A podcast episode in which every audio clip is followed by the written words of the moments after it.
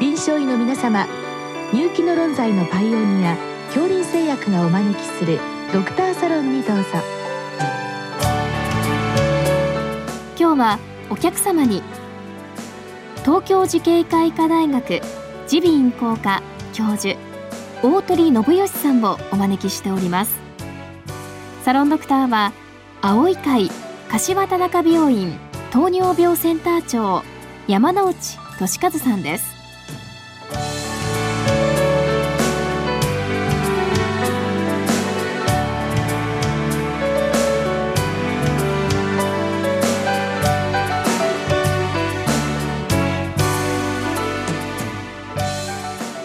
鳥先生よろしくお願いいたします。よろしくお願いいたします。今日は滋賀県の先生からのご質問です、はい。え抗酸球性副鼻腔炎の治療についてご教示くださいということで、まあ、特にこのデュピルマブに関してでございますけれども。まず先生この抗酸球性副鼻腔炎。これはまあいわゆる慢性副鼻腔炎の中で、まあ、頻度としてはいかがなものなんでしょうか？あの慢性的に副鼻腔の炎症を示す慢性副鼻腔炎のうちの大体90%ぐらいはですね、はい。い、わゆるあの昔から言う蓄膿症ですね。あの黄色ブドウ球菌のお遷延した感染が背景にある、はい。高中球性型の炎症。これが大体いわゆる副鼻腔の9割ぐらいと言われてます。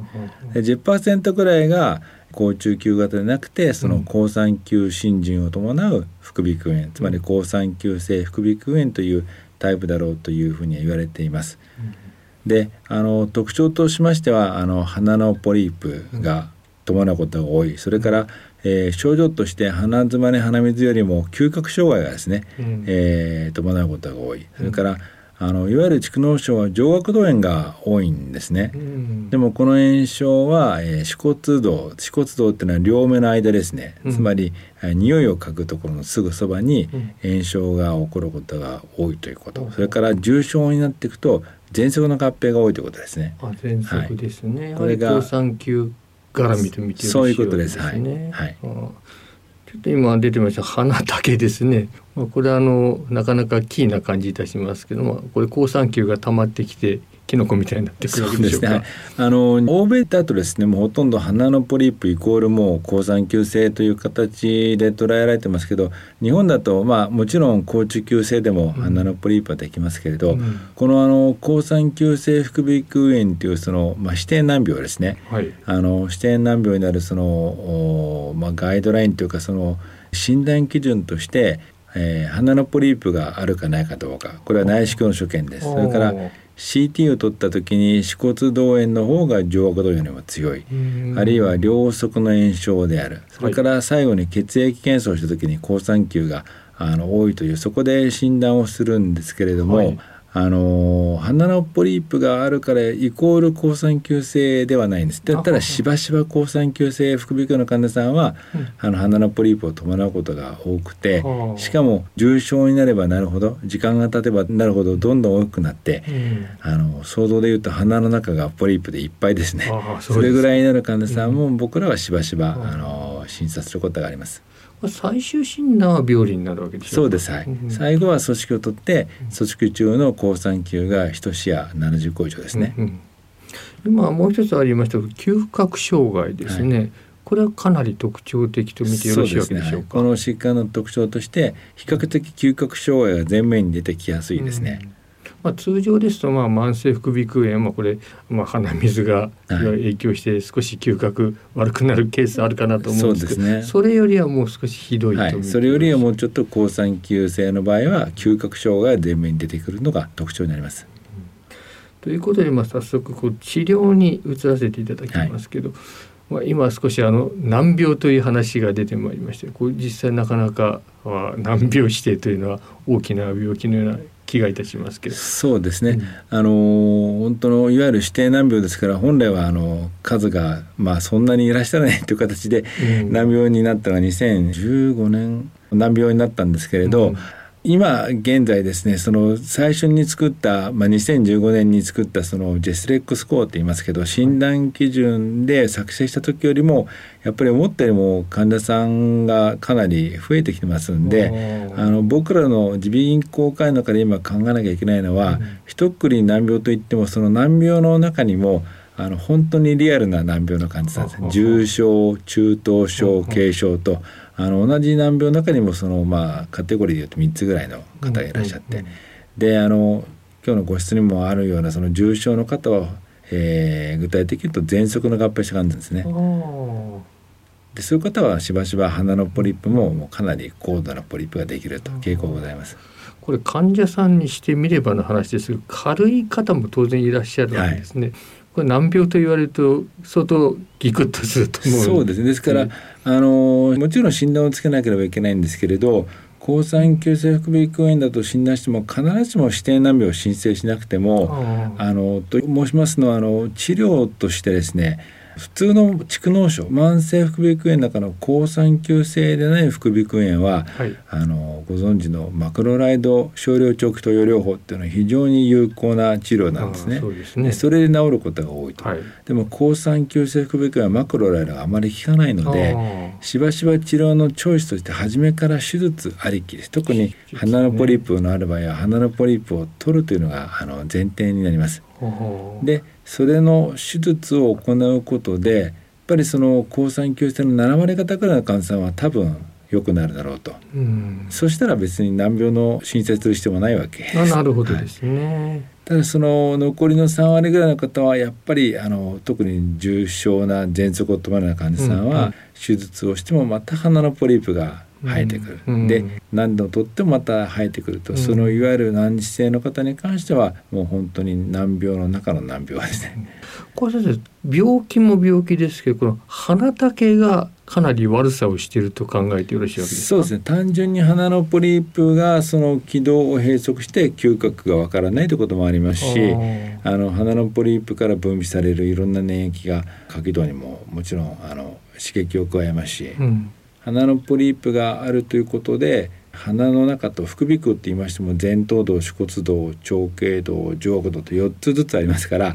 それぞれのその空気の出入りですね、うん、あるいはあの、えー、ガスとかそれから炎症が起きた時の排膿とか排泄のあ。の大事なその空気のやり取りそれから炎症産物のやり取りってその排泄とか換気とかっていうのが鼻のポリープで disturb されちゃうんですね。ですからあの大きな問題になる。なのでそれをまず取ることがありきですね。なるほどね。まあ症状のもう大きな原因になっているということですね。はいはい、ということはもうこれは手術まずありきと考えてよろしいわけですか？基本的には手術までありきですね。ははまあ、手術が嫌だといった患者さんはまた出てくるかもしれませんけど、はい、基本はもう必ず第一ステップとしては手術をやるということで、ね、それでまあおおよそ7割方の患者さんに関しては寛解するとよろしいわけですね。はい、でまあ、残り3割の方ですね、はい、この辺りからまあ薬が入ってくるわけでしょうか。あのそういった患者さんにはあの今まではステロイドという薬を使います。もうこれはあの噴霧局所の投与ももちろんですけれど、うん、あの1日例えば2ミリグラムとか、はい、まあ、5ミリとかですね。あのステロイドの内服をずっと継続しなければいけない場合が少なからずありました。でやっぱりあの内科の先生にもいるとご指導いただいてですね、特に女性の患者さんもそこそこいらっしゃいますからあの骨粗しょうのことも考えないといけないし、ね、免疫抑制のことを考えてなるべくステロイドを切りたいと言って減らすとまたポリープが再発すると、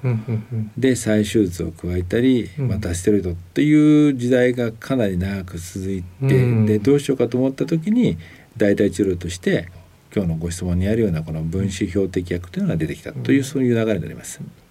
まず先生このステロイドを使った場合これ炎症は落ちますからそうですね、まあ、ですからあのまあ、ずるずるとした鼻水的なこちらの症状は取れるわけですね。あのもう本当にステロイド、まあ、量が増えれば増えるほどですけど劇的に嗅覚も出ますし、うん、あの鼻ポリープは小さくなるし、うん、あのほとんどの症状は取れてくるんですね。ただし一部ではそれをまた再発するそうです。あの使ってる間はいいんだけどということですね。ということはこれポリープが再発再発という、はい、このケースがまあ一番まあ、悪性といいますかそうですね。一番の重症ですね。ということになるわけです、ね、特にアスピリン喘息のような、うん、先ほど申し上げたその難治性副鼻腔炎の中のえー、喘息があると重症の難治性副鼻腔炎難治性の抗酸球性副鼻腔炎になりますけど、うん、まあ、その中でもやっぱりアスピリン喘息の患者さんは本当にあの再発がかなり予想されてしまいます。うん、ということでご質問にありますデュピルマブですね、えー、これになるかと思うわけですけどこの薬はあの我々今一つおなじみでないので少し解説願いますですか？はい。あの抗酸球性副鼻腔炎、まあ、代表疾患ですけど、まあ、今炎症が1型炎症2型炎症、うん、3型炎症と分かれる時には2型炎症ですねを示す、まあ、難治性疾患に対してもちろんいろんな因子が絡んでます。うん、あのサイト間で言うと IL4 とか5とか13とかですね、あの自然リンパ球とかいろんなものがあの関与していってですね、えー、ステロイドはそのいろんなものをブロックしてくるんでとにかく効くんですけれど、はい、まああのモノハノヤバレはマイナス副作用も多かったと、うん、で分子標的薬は余計なあの作用がなくてですね。とにかくその、あのターゲットにしてるサイトカインにしか作用しませんから、うん、余計な副作用がないんですね、うん、ですからその分高濃度で使えるということで、うん、あのがん悪性症治療と同じようにこういったその2型炎症でも分子標的薬が先行として抗 IL5 ですね、IL5 のあの抗体製剤があの先行で出て喘息に関して効果を示したんですけど耳鼻科のこの抗酸球性副鼻腔炎にはこのデュピリマブという薬が唯一使える抗体製剤になります。うん、えー、ターゲットが IL インターロキン4とインターロキン13ですね、うん、それを2つ収めることでかなり効率よく2型炎症を収めるという薬です。鼻竹もこれ抑えられるわけでしょうか、はい。それは素晴らしいという素晴らしいですね。鼻のポリープもだいぶ縮小します、た。だ鼻のポリープも縮小するんですけど何よりも症状の抑え方が強いんですね。ですから実際は鼻のポリープは少し残ってても例えば嗅覚が劇的に改善したとか、あの症状を解決する意味で非常に大きな武器になります量投与期間はこれいかがでしょうか？これはですねあのなかなか難しいんですけど最初の半年は2週間に1回ご自分で注射していただきます。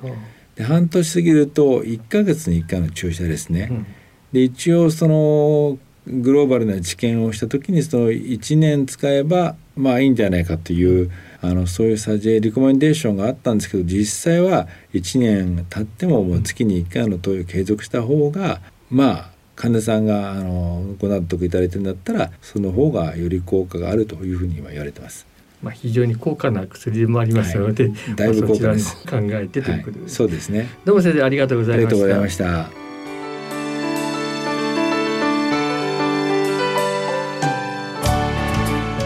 今日のお客様は東京慈恵会医科大学耳鼻咽喉科教授大鳥信義さんサロンドクターは青い会柏田中病院糖尿病センター長山内俊和さんでした。